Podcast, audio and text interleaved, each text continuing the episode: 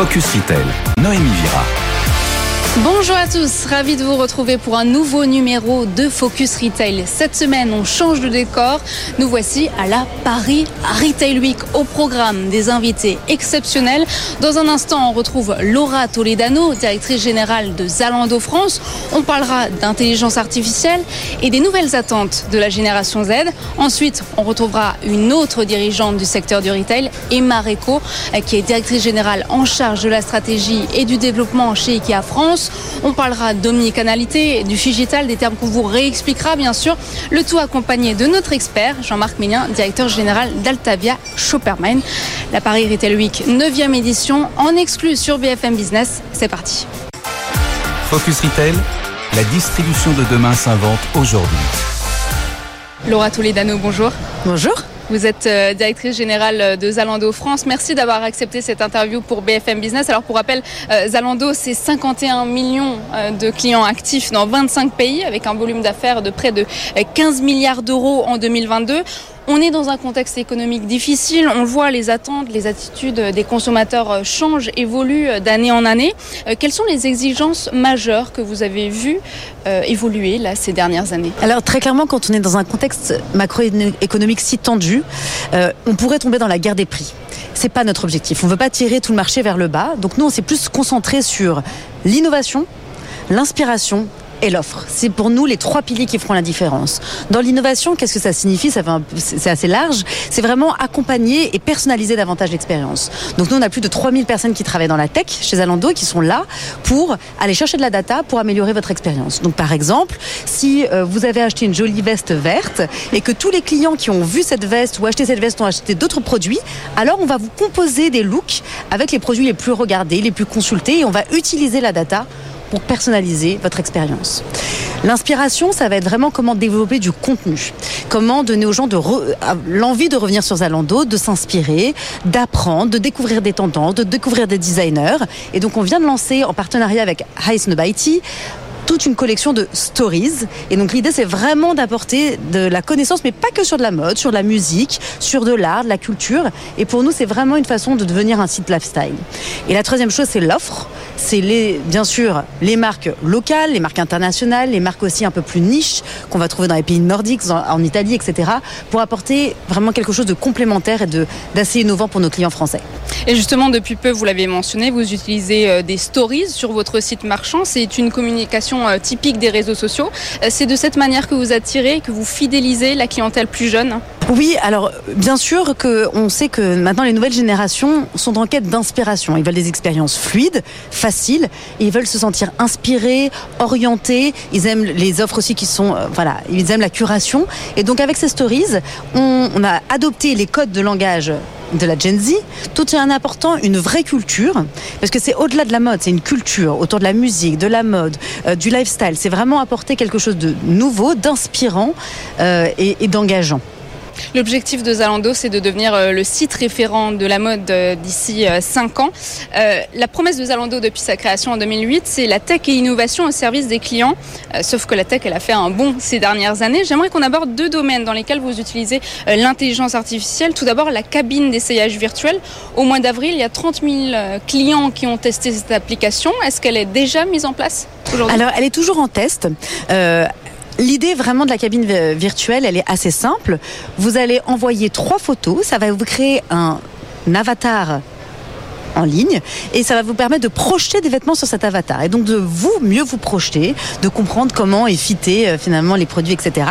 et euh, euh, du coup, ça permet une expérience plus personnalisée. Ça permet aux clients de se sentir mieux accompagnés et de choisir directement le produit qui lui convient. Donc, on a fait plusieurs tests. Là, on continue les tests. On les itère encore et encore. C'est vraiment la stratégie de Zalando. C'est on lance une innovation, on apprend, on l'améliore et après, on la scale à tous les pays. Une visualisation euh, thermique permet euh, d'étudier si le jean est plus moulant, plus large à certains endroits. J'imagine que ça permet aussi d'éviter les retours. Quels sont vos objectifs à ce niveau? Alors oui, c'est une conséquence positive euh, on va dire, de, ce test, mais c'est pas l'objectif numéro un. L'objectif numéro un, c'est plutôt d'apporter un peu euh, une expérience plus ludique, une expérience d'achat plus fluide, euh, assez innovante et assez où, le client va pouvoir se projeter. L'idée, c'est de se dire bon bah quand le client il va dans du retail, dans un magasin, il a sa cabine d'essayage, il peut essayer, il va tout de suite prendre le bon produit à la bonne taille. Nous, dans le digital, on n'a pas cette option-là. Donc on a beau tout faire, il faut trouver d'autres solutions pour accompagner le client. Et ça, c'est une des solutions. Et bien sûr, si la conséquence positive, c'est de faire en sorte que le client trouve tout de suite la bonne taille, bah, on est tous contents. Le deuxième outil révolutionnaire, c'est euh, le personal shopper qui est actuellement en test euh, en Allemagne, en Autriche, au Royaume-Uni. Euh, c'est pas une personne physique, c'est un personal shopper chat GPT. C'est quoi Tout le principe? à fait. Alors, ce qu'il faut savoir, c'est que la tech chez Zalando, c'est quelque chose qui est vraiment important. Ça fait partie de notre ADN, ça a toujours été présent et c'est ce qui fait la différence, j'ai envie de dire, entre Zalando et d'autres acteurs de la mode dans le digital. Et donc, du coup, à partir du moment où ChatGPT et sa technologie a été rendue publique avec OpenAI, ça a un peu titillé nos équipes tech. Ils se sont dit, comment est-ce qu'on peut utiliser cet outil qui est quand même un outil incroyable et le mettre au service de notre client? Et donc on a travaillé énormément et on s'est rendu compte qu'en s'associant avec OpenAI, on allait pouvoir apporter grâce à nos data et grâce à leurs connaissances des conseils mode et d'être un vrai personnel shopper. Donc très simplement, vous allez poser une question comme euh, j'ai un mariage cet été en Italie, eh bien euh, le chatbox va répondre ah bon un mariage plutôt de jour ou plutôt de nuit? Ah est-ce un mariage plutôt habillé ou est-ce un mariage plutôt décontracté? Et donc une conversation va s'engager avec le client. Donc il va vraiment pouvoir nous conseiller sur le premier rendez-vous amoureux comment je dois être habillée pour un Ah mais j'ai fait le test. Et il a même répondu c'est une c'est une très bonne nouvelle. Quand j'ai dit bon, j'ai un rencard ce soir, comment dois-je m'habiller C'est une très bonne nouvelle. Donc ce qui est assez amusant, c'est qu'au-delà de la personnalisation, de la sélection de produits qu'on va pouvoir apporter, on a de l'engagement, on a de, un côté ludique, on, a, on s'amuse en fait. Et c'est ce qu'on cherche tous en fait dans la mode en ligne, c'est faire en sorte que le client il vienne et il revienne et il adore et parce qu'il va découvrir des nouvelles fonctionnalités, parce qu'il va découvrir une nouvelle offre. Et l'idée de cette association avec ChatGPT, c'est de pouvoir faire découvrir toujours des nouveaux produits en s'adaptant aux besoins du client. En vous écoutant, on voit que le digital est omniprésent dans toute la stratégie et dans toute la technologie, on va dire, euh, Zalendo qui accompagne les clients. Ça veut dire que les clients en demandent beaucoup. Est-ce que vous pensez que c'est ça qui a nuit un petit peu euh, aux marques qui malheureusement se retrouvent dans des difficultés de marché euh, énormes? Elles n'ont peut-être pas pris le virage assez tôt et pas suffisamment parce que finalement, on s'aperçoit que les gens sont extrêmement demandeurs d'expérience digitale? Alors, J'opposerai pas le digital au retail. Je pense que pour moi, vraiment, la mode naît dans la rue. On sera toujours inspiré euh, dans les magasins. Euh, moi, la première, euh, j'adore me balader dans les rues de, Paris et de France pour découvrir un peu des nouvelles marques, des nouvelles tendances, etc. En revanche, ce qui est sûr, c'est que aujourd'hui, nos clients et notamment la Gen Z attendent une expérience d'achat qui soit extrêmement fluide. Et donc, si on veut se développer sur le digital, il faut prendre aussi les, voilà, il faut mettre la technologie comme une priorité dans son développement d'entreprise et c'est exactement ce qu'a fait Zalando dès le début et c'est ce qui a fait sa force. Zalando s'est créé en 2008 euh, avec comme vraiment fondation la logistique et la tech. Et à partir du moment où vous avez développé ces fondations comme des vrais piliers de votre croissance, alors vous avez un socle solide qui vous permet d'avoir les bonnes bases euh, pour grandir, innover, investir et aller encore plus loin. Et donc je pense en effet que l'innovation doit toujours être au cœur de la réflexion des entreprises avec pour ambition de répondre aux clients. C'est mettre toujours le client au cœur de tous nos projets des clients qui évoluent de plus en plus vite et qui sont de plus en plus jeunes. Quand on voit la Gen Z hyper exigeante et qui aime être influencée justement par tous les réseaux sociaux. Tout à fait. Zalando euh, vise à devenir un référent de l'e-commerce incontournable, mais en même temps toujours responsable. 21,6% euh, du volume d'affaires de Zalando venait de produits éco-responsables en 2021. L'objectif, c'est d'atteindre 25% en 2023. Où en êtes-vous aujourd'hui? Alors, les valeurs d'éco-responsabilité, de circularité sont vraiment des valeurs extrêmement importantes pour Zalando. Ça fait partie vraiment de notre ADN. Euh, et on a pour vocation d'apporter encore plus de transparence pour que le client puisse faire des choix éclairés. Donc récemment, par exemple, euh, auparavant, sur nos fiches produits, on avait un petit tag qui était éco-responsable. On a beaucoup discuté, on a trouvé que ce tag était peut-être un peu trop vague. Donc on a décidé d'évoluer de ce tag éco-responsable à une dizaine de tags beaucoup plus précis. Est-ce la matière qui est recyclable? Euh, est recyclée? Est-ce que c'est euh, la matière qui est d'origine organique? Donc on est beaucoup plus dans le détail pour que le client puisse faire des choix éclairés. Donc on est vraiment dans cette démarche-là. Euh, on va également beaucoup travailler nos marques propres et nos marques propres ont une vraie orientation éco-responsable Par exemple, nous venons de sortir la dernière collection de Zine Studio, qui est une collection très moderne, très mode, très modulable, mais qui est aussi beaucoup plus éco-responsable. On va encore plus loin et à chaque fois, on se met une exigence supplémentaire. Et justement, quel genre de matière utilisez-vous pour euh, Zine Studio? On va utiliser des matières innovantes, comme du textile à partir de fibres de bois par exemple. Donc ça, c'est vraiment euh, euh, une innovation. Et puis, on, on en a plein d'autres euh, qui nous permettent toujours d'aller plus loin. L'idée, c'est vraiment aussi d'être un peu exemplaire, puisque une plateforme mode qui fait, a un volume d'affaires de plus de 15 milliards d'euros de chiffre d'affaires, de volume d'affaires, pardon, on se doit aussi de montrer l'exemple. Si nous, Zalando, on n'est pas capable d'innover, d'aller chercher des nouvelles matières comme celle-ci, de développer euh, des nouvelles collections qui soient à majorité éco-responsables, alors qui le fera? Donc on a vraiment cette responsabilité, on le porte avec joie et avec entrain, et c'est pour ça qu'on développe toujours de nouvelles collections. Le mot de la fin, Jean-Marc? Bien plus qu'une question, c'est une, une, une, bonne, une bonne interrogation. Je crois qu'effectivement, à l'heure où on parle de la fast fashion euh, à tout va, euh, vous avez l'air d'être au contraire très très vigilant sur tout ce qui est responsabilité, euh, souci de, du, du lien client. Justement, on sent que c'est une immersion et il y a une connivence avec les clients. Donc euh, on vous en remercie beaucoup. Merci beaucoup. Merci Laura Toledano d'avoir accepté cette interview pour euh, BFM Business. Focus Retail, le focus. Dans un instant, nous allons parler d'omnicanalité avec notre deuxième invitée, Emma Reco, qui est directrice générale en charge de la stratégie et du développement chez IKEA France. L'omnicanalité, Jean-Marc, c'est un des thèmes phares de la Paris Retail Week cette année.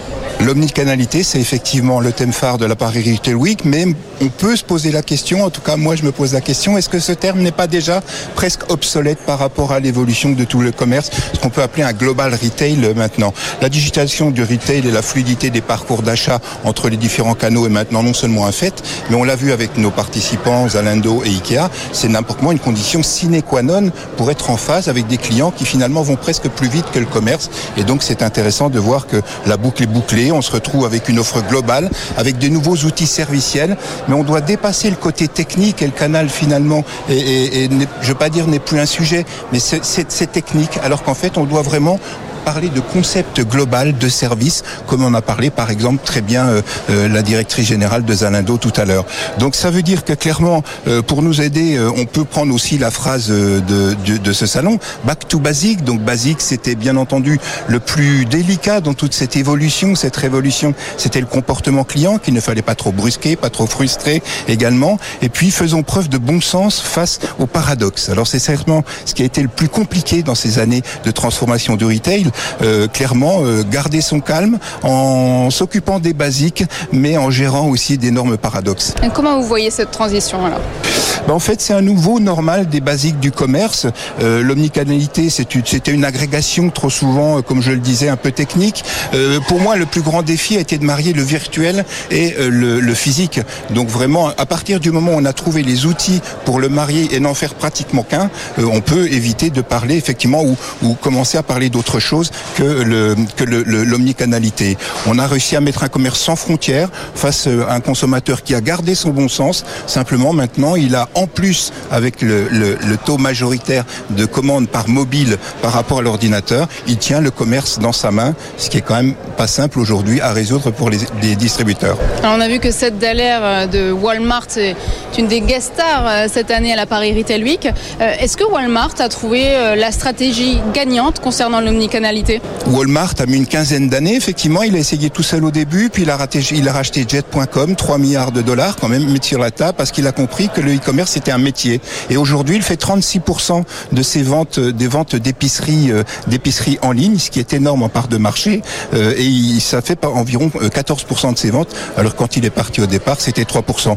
Donc voilà, donc plus communicanal, pour reprendre le thème du début, on a aujourd'hui un global retail qui est arrivé à maturité, et le client qui vient lui-même y faire son picking.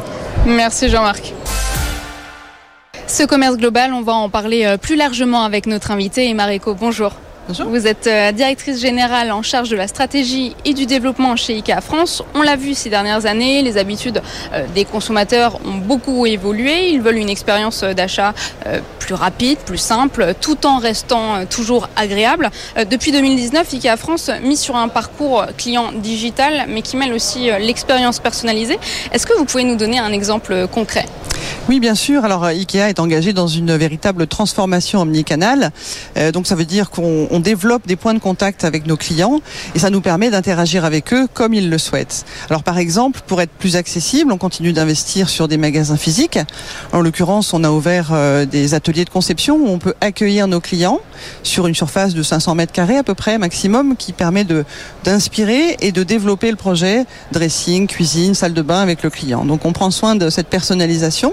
Et puis, euh, à l'inverse, dans les magasins de périphérie, on investit dans des solutions digitales pour pouvoir fluidifier le, et augmenter l'expérience client. Ouais, c'est vrai qu'on voit qu'IKEA se déploie de plus en plus en centre-ville. J'aimerais avoir votre avis sur cette question. Euh, le commerce s'adapte-t-il vraiment aux nouvelles habitudes des clients ou est-ce que c'est le commerce qui pousse un peu les clients à avoir de nouvelles habitudes?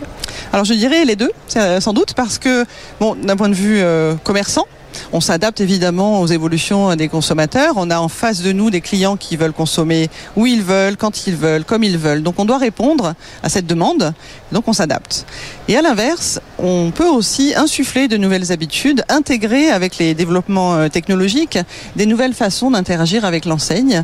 Ça peut être l'exemple de Ikea Creative, qui est une solution euh, qui, euh, qui intéresse l'intelligence artificielle dans, dans, ce procédé pour gommer tous les meubles que vous avez chez vous et ensuite aller chercher dans notre catalogue. Ça, on n'a pas besoin de les sortir de chez soi, on peut imaginer un nouveau décor. Tout, tout, est modélisé, donc vous pouvez euh, sélectionner le produit et construire votre intérieur. Voilà. Est-ce que c'est justement cette personnalisation qui, qui s'appuie donc sur du digital et maintenant sur de l'intelligence artificielle, comme vous le dites, est une spécificité d'une cible plus particulièrement urbaine, active, ou c'est tout le monde? Alors, à chaque fois qu'on développe des outils digitaux, on peut dire qu'il y a toujours ceux qui adoptent très facilement les nouvelles solutions. Mais quand on regarde un petit peu en arrière et qu'on voit les évolutions, par exemple les habitudes de consommation en ligne, on voit qu'effectivement, après les premiers, euh, ceux qui ont adopté rapidement, on a eu toute une, euh, en fait, les consommateurs suivent et donc on voit effectivement qu'on peut euh, insuffler cette habitude et donc influencer en fait la façon dont on va acheter les produits. La tendance est générale donc. Très bien. En tout cas, ça va se développer. Tout à fait. J'aimerais qu'on parle de l'omnicanalité et du digital. On va réexpliquer euh, ces termes euh, pour les novices qui nous regardent. Aussi, le e-commerce représente une part grandissante du chiffre d'affaires euh, chez Ikea. Je crois que c'est 20% du chiffre d'affaires si je ne me trompe pas. par quels moyens vous avez pu accroître cette part de manière très rapide? Alors, je dois dire qu'on a traversé quand même toute cette crise euh, du Covid qui a fait qu'on a basculé le modèle du jour au lendemain. Donc, avant, en 2019, effectivement, avant la crise Covid, on avait à peu près 10% de nos ventes qui se faisaient en ligne.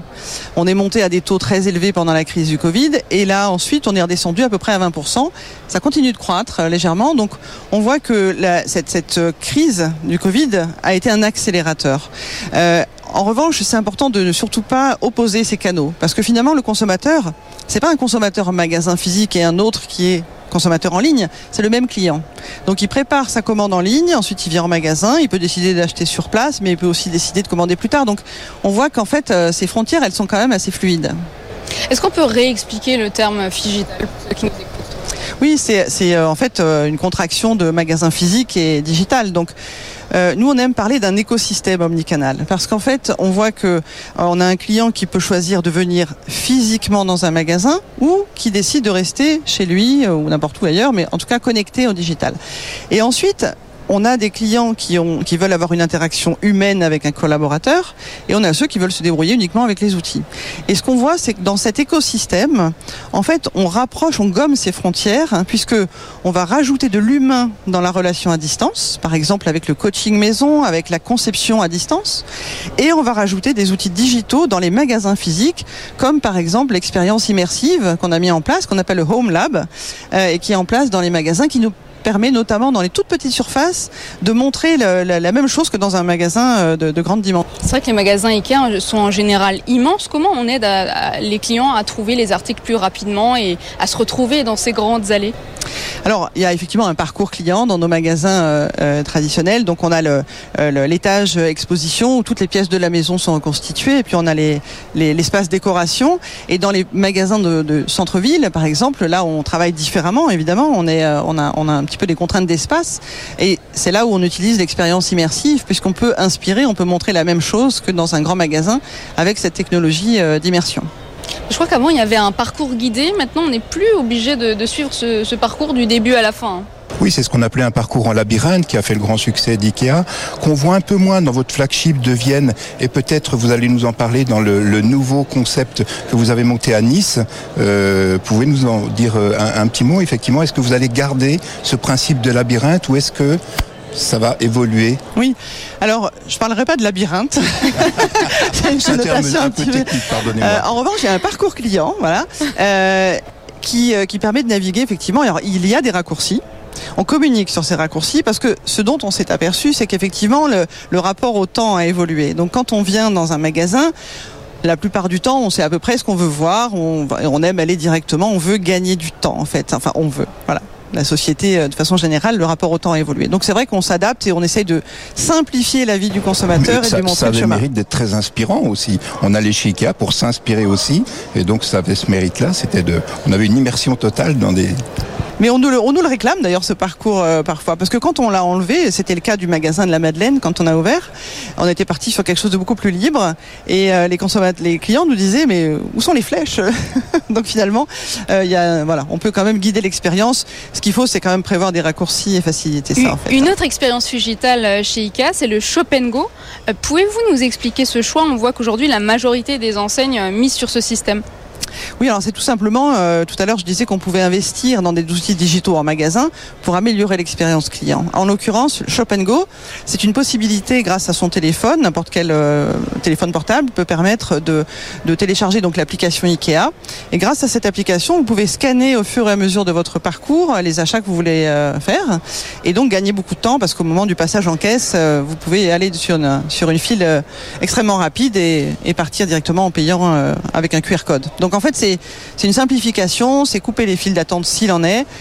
Voilà, c'est aussi une, et tout à l'heure on parlait d'influencer euh, les modes de consommation et là pour le coup c'est vrai qu'on on accompagne cette transformation. Plus on essaye de faciliter la vie euh, à ses clients, plus ils veulent encore aller plus vite et aller plus euh, simplement. Donc c'est une, c'est un peu une spirale ascendante. Oui, on parle beaucoup de, de, de parcours fluide, de d'agilité dans le, dans le dans le process. Donc c'est vrai que l'expérience, en fait, quand quand le client se déplace en magasin, il faut que l'expérience soit réussie du début à la fin et donc le, on sait que le passage en caisse c'est voilà, c'est toujours un moment où potentiellement c'est là où voilà, on doit régler ses achats, on doit, on, doit parfois euh, sortir tous ces articles du panier, etc. Donc là, c'est vraiment, c'est plus facile, c'est plus simple, on, on perd pas de temps.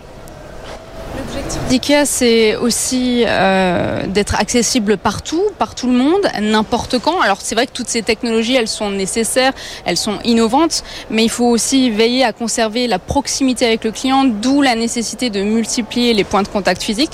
Est-ce que c'est pour cette raison aussi que vous avez choisi de vous développer en centre-ville avec ces nouveaux concept stores? Oui, c'est vrai qu'on poursuit une stratégie d'accessibilité. Donc l'idée c'est de pouvoir être accessible 24 euh, sur 24 avec le online, mais on croit beaucoup dans le commerce physique et euh, même si les ventes en ligne ont beaucoup progressé, on a quand même euh, plus de 75%, voire presque 80% de nos ventes qui se font encore dans les magasins physiques. Donc on continue d'investir dans ces magasins, on continue d'ouvrir effectivement des nouveaux points de vente.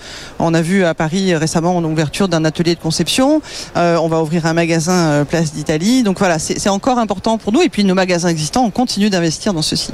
Le mot de la fin, Jean-Marc une petite question économique. Euh, vous avez parlé de la crise Covid, qui effectivement a été un accélérateur euh, de tendance dans les comportements, donc c'est exceptionnel. Est-ce que vous avez souffert par contre de la hausse des matières premières? J'imagine que oui. Et comment est-ce que vous avez pu compenser euh, tout en gardant votre image prix qui est toujours excellente? Oui, alors c'est vrai que toute cette toute cette période a eu un impact. On a été, enfin tous les, les commerçants de façon générale ont été très challengés. Euh, ce qu'on peut dire, c'est qu'effectivement, on a été euh, contraint euh, d'augmenter les prix à un moment donné, et c'est vraiment contraire à notre stratégie. Habituellement, on a plutôt tendance à baisser les prix pour permettre à, à plus grand nombre de, de consommateurs de les acheter. Donc, c'était contraire à notre stratégie et Maintenant, on a un petit peu moins de pression sur les, sur les prix d'achat, donc on a entamé une vague de baisse de prix et donc on est très satisfait. On voit bien que la maison, c'est quand même toujours la valeur refuge, donc les consommateurs sont toujours euh, en quête d'investir pour leur, leur euh, bien-être intérieur, leur, leur chez-soi. Euh, et puis, on essaye d'accompagner aussi par des, des, moyens de financement. On prend à notre charge le coût d'un financement 10 fois, 20 fois, 30 fois sans frais pour avoir vraiment des mensualités très basses. Voilà. C'est vrai que la décoration, l'aménagement, ça représente un budget important euh, pour les Français, cet aménagement euh, de la maison. Euh, merci beaucoup, Emarico, d'avoir accepté cette interview pour BFM Business. Dans un instant, le chiffre de la semaine avec Jean-Marc. Focus Retail, le chiffre de la semaine. Votre chiffre cette semaine, Jean-Marc, c'est 3251 mètres carrés. C'est la nouvelle taille du magasin Amazon Fresh. En quoi c'est important? Alors c'est important parce que contre toute attente, c'est finalement euh, la taille du magasin qui est ouvert la semaine dernière euh, à Westmont dans l'Illinois. On est dans la fourchette moyenne de la taille d'un super center aux États-Unis qui oscille entre 2800 et 4500 mètres carrés. Donc ça envoie des signes forts. Et pourquoi est-ce que c'est important?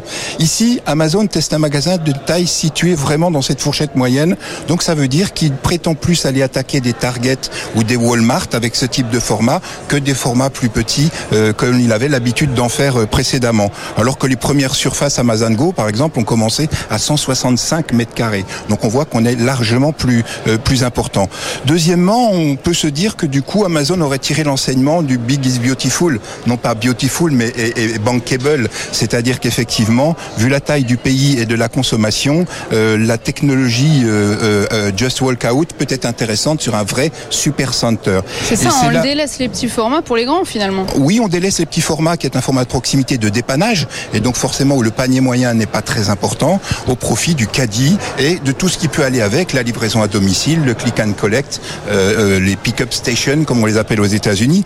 Donc euh, c'est vraiment euh, ici en plus l'originalité hyper importante, c'est que c'est la totalité du magasin qui est avec la technologie Just Walk Out. Donc vous le savez, c'est-à-dire sans caisse, sans contact, vous remplissez votre caddie, vous sortez, vous n'avez pas besoin de, passer en caisse. Enfin, on va dire que c'est important parce que depuis un an, Amazon donnait des signes un peu de fébrilité sur le commerce physique en bloquant ses programmes euh, de développement d'Amazon Go ou d'Amazon Fresh Grocery comme on l'a connu à Los Angeles ou à Seattle.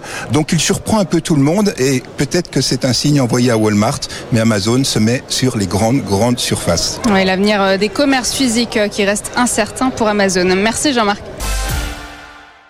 C'est la fin de la 9e édition de la Paris Retail Week. Merci de nous avoir suivis. La semaine prochaine, on se retrouve à nouveau dans nos studios. On parlera de la Coupe du Monde du rugby. Il n'y a pas que les rugbymen qui se lancent dans la mêlée, les marques aussi, vous verrez. Focus Retail, la distribution de demain s'invente aujourd'hui.